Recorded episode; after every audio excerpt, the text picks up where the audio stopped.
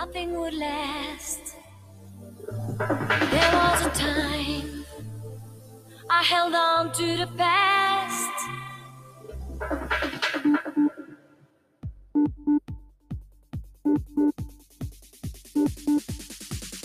I would walk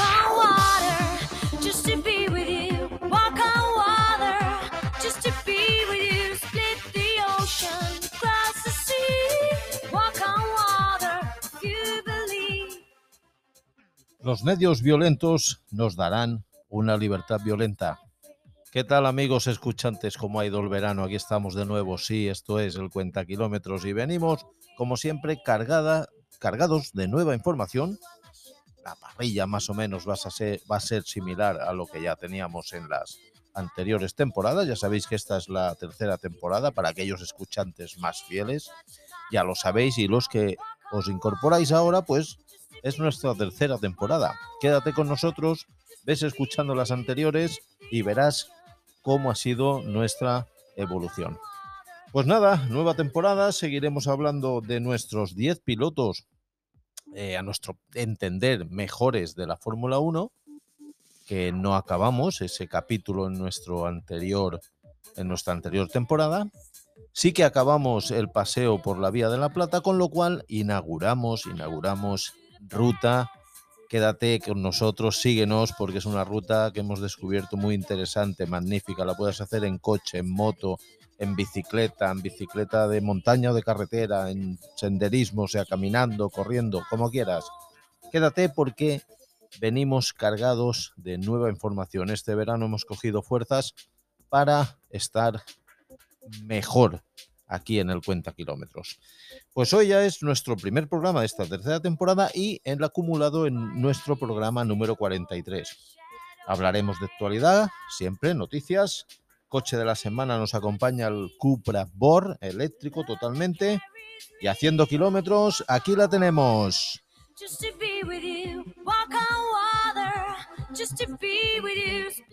El Camino del Cid, magnífico recorrido que hemos descubierto en nuestras tierras.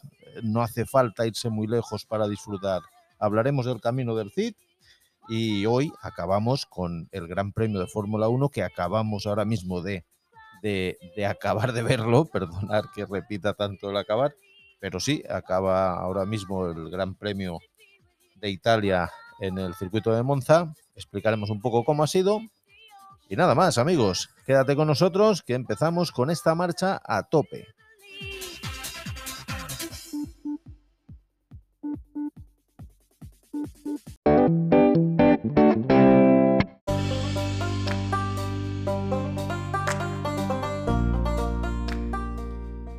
Falta de componentes es el motivo que hace que nuestras empresas o las empresas automovilísticas de aquí, de España, eh, planifiquen paros y nuevos ERTES, para compensar las pérdidas, por supuesto.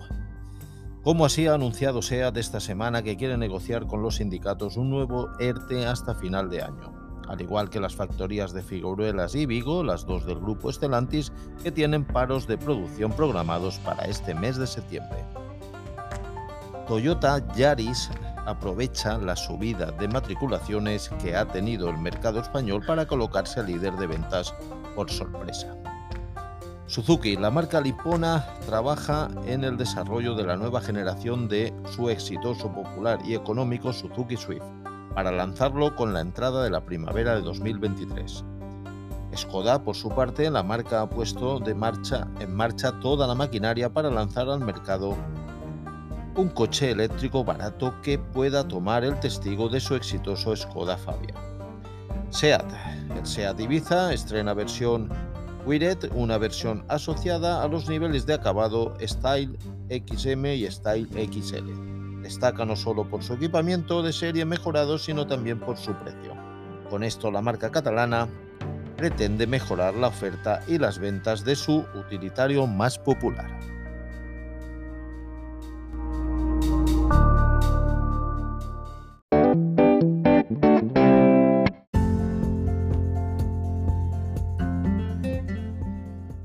Nuestro coche de la semana hoy es el Cupra Born e-Bost. El Cupra Born, con su nueva versión e-Bost, ha mejorado las prestaciones de este su buque insignia eléctrico. Mejora su entrega de potencia y de par, y como resultado la aceleración de 0 a 100 también se ve mejorada. Esto de momento en la versión con batería de 58 kWh, aunque en el futuro próximo se incorporará en la versión que monta la batería más grande, la de 77. La autonomía, por el contrario, no aumenta y se mantiene igual. Motor eléctrico, potencia máxima de 231 caballos, par máximo de 310 newtons, acelera de 0 a 100 en 6,6 segundos, 0,7 segundos más rápido que 0,7 ¿eh? segundos más rápido que su eh, anterior eh, hermano, por decirlo así, de 0,50 en 2,6 segundos, muy bien, 0,3 segundos o 3 décimas de segundo más rápido que su hermano. La autonomía, como hemos dicho, se queda igual, 420 kilómetros, está bastante bien, bastante aceptable para lo que tenemos ahora en coche eléctrico en el mercado. Este Cupra, Cupra Born es una buena opción, a mi parecer. Monta la batería, como hemos dicho, de 58 kilovatios hora y un tiempo de recarga al 80% de 6,15 horas en un punto eléctrico de recarga de 11 kilovatios y una carga rápida de 35 minutos en un puesto de, carga de carga rápida. O sea, un Cupra por o un coche eléctrico que a nuestro parecer ahora mismo es de los mejores posicionados en el mercado.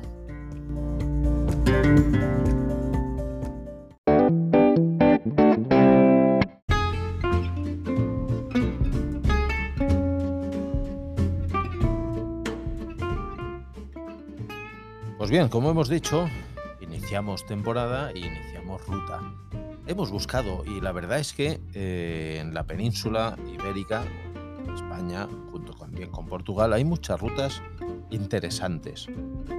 Eh, ya hemos recorrido la Vía de la Plata y ahora hemos descubierto el Camino del Cid. Es un itinerario turístico cultural basado en el personaje histórico, como podréis intuir, de Rodrigo Díaz de Vivar, el Cid.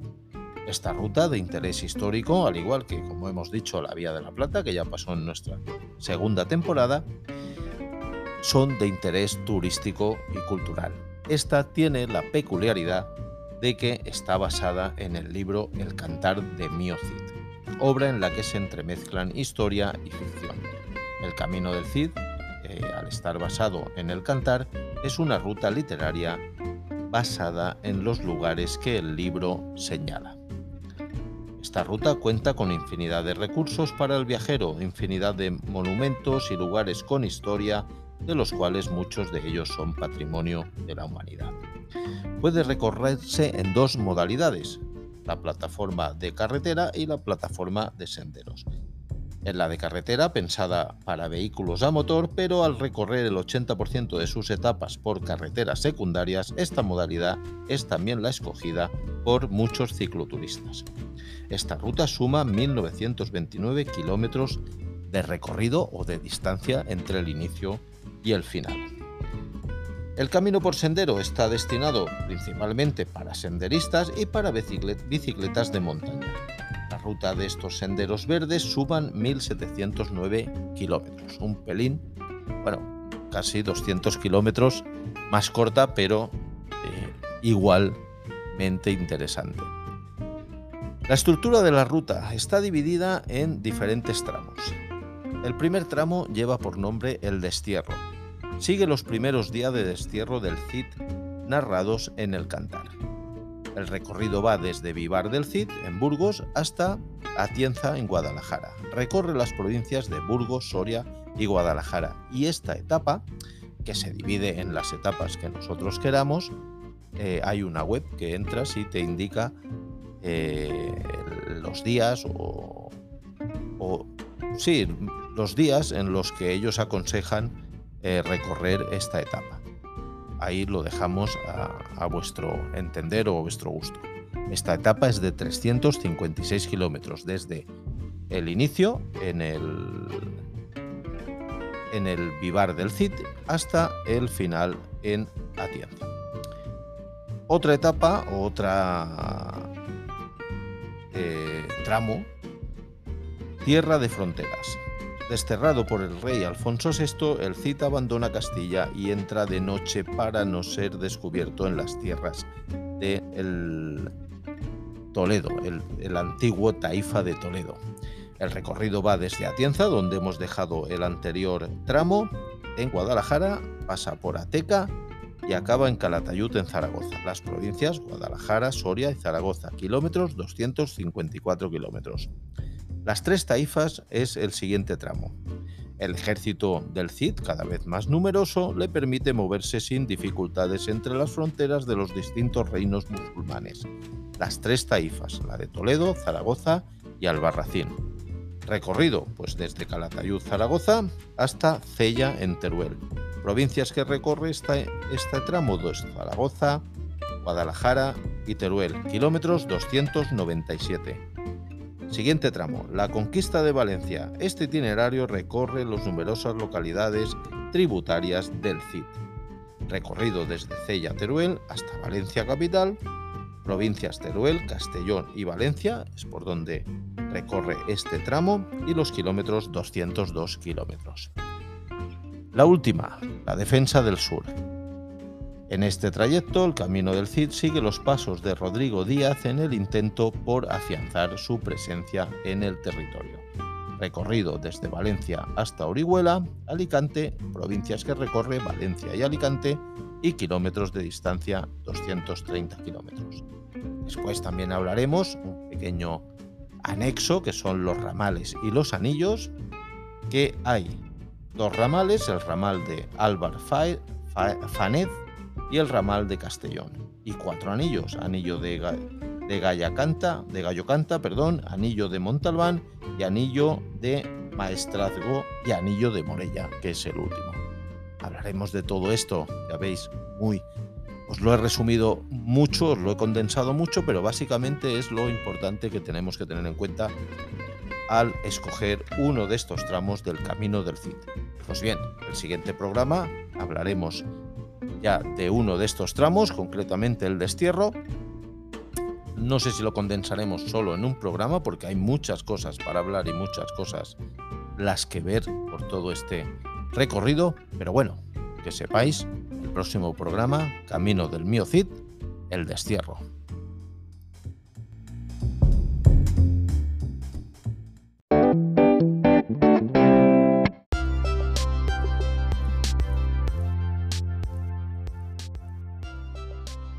El Mundial está cada vez más claro que será para Max Verstappen y su equipo Red Bull. Hoy lo hemos visto así en el Gran Premio de Italia de Fórmula 1 en el circuito de Monza. Carrera en los que muchos han penalizado por cambiar el motor. Era la última oportunidad antes de entrar en los circuitos más complicados. Por eso no entendemos cómo Alpine no ha cambiado el motor de Alonso que ya llevaba muchas carreras. Pues bien, eh, esta mala suerte o mala decisión ha hecho que Alonso abandone pues por un fallo de motor. Ahora tenemos dos semanas de parón antes de llegar a Singapur. Espectacular remontada de Carlos Sainz es lo que nos ha hecho vibrar y aguantar hasta el final en este campeonato que cuesta adelantar, es un circuito muy rápido, está hecho solo a una parada. Y bueno, Carlos había penalizado, salía de las últimas posiciones, al igual que otro importante de la parrilla como es Lewis Hamilton, y nada, pues eh, ha acabado cuarto. Eh, Hamilton quinto también. Los dos han hecho una espectacular remontada. Y lo más descafeinado, o lo peor, o lo que menos me ha gustado, es que ha salido el safety car al final por un abandono, avería de Ricciardo, que ha dejado el coche en medio de la pista eh, porque no ha podido apartarse el hombre. Lo han tenido que sacar, quedaban tres vueltas. El safety car, a mi parecer, y al parecer de mucha gente, porque he escuchado eh, cosas en Twitter y, tal, y todos se quejan de lo mismo. Y es verdad, la última vuelta la podían haber dado sin safety con lo cual ahí hubiesen dado la oportunidad de dar un poco más de espectáculo y Carlos tenía posibilidades de adelantar a Russell y, porque tenía más velocidad y, bueno, eh, yo creo que le han privado de un podio los comisarios por esta decisión. Pero bueno, al final, Mal Verstappen primero, está en otro ritmo, en otra galaxia. Charles Leclerc segundo, George Russell tercero, muy bien. Carlos, si el safety car lo, lo hubiesen dejado hacer una vuelta más, mm, eh, podía haber cuestionado esta tercera posición de Russell, pero bueno, hay que reconocer que el chaval lo está haciendo magníficamente bien, está siempre quedando por delante de Luis Hamilton. Carlos Sainz cuarto, Luis Hamilton quinto, Sergio Pérez sexto, Landon Norris séptimo, Pierre Gasly octavo y eh, el señor de Virage de, de no sé cómo se pronuncia, el sustituto, eh, ya que eh, el señor, ver, Albón, Alex Albón, ha causado baja por apendicitis y Nick DeVille lo ha sustituido muy bien, excelente, ha acabado en los puntos, se ha llevado el trofeo a mejor piloto en este Gran Premio. Creo que un poco excesivo, pero bueno, ahí está el muchacho. Y el décimo, eh, Wang Yuzu. Y nada, todo esto ha hecho que el campeonato se afiance más Red Bull y el señor Max Verstappen, lo tienen ya clarísimo, a no ser que pase una catástrofe que no creo. Eh, Max Verstappen es primero en el Mundial de Pilotos con 335 puntos, ya a mucha distancia. Charles Leclerc 219, muy lejos. Sergio Pérez sí que podría luchar por esa segunda posición, 210 puntos.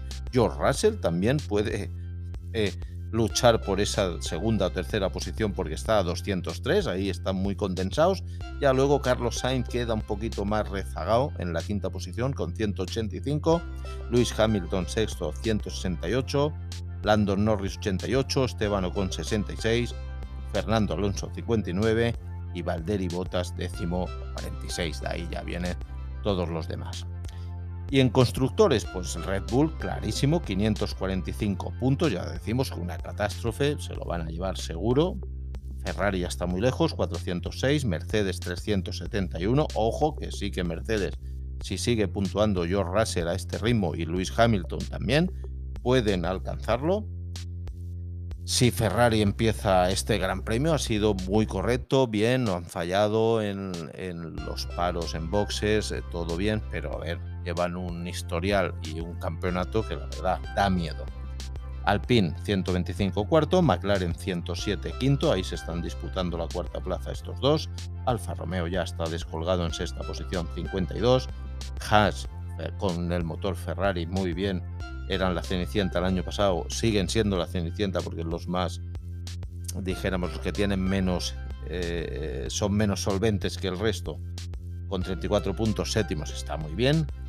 están por encima de Alfa Tauri, que está con 33, Aston Martin con 25 y el, la Cenicienta de este año, que es Williams con su motor Mercedes, con 6 puntos, dos de los cuales los ha conseguido hoy Nick de Deville o Debril, el holandés nuevo, ¿vale? Un abrazo amigos.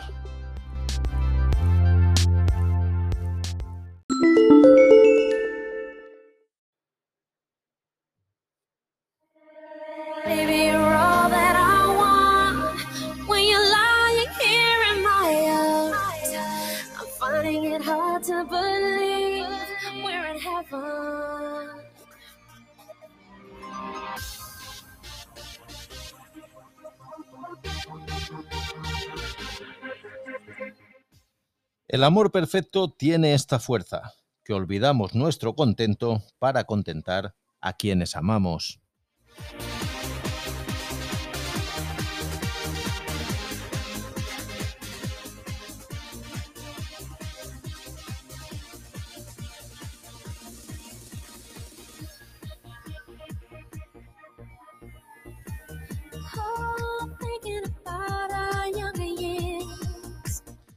Pues muy bien amigos, con esta cita magnífica, muy bonita de Santa Teresa de Jesús, nos despedimos este primer programa de nuestra tercera temporada.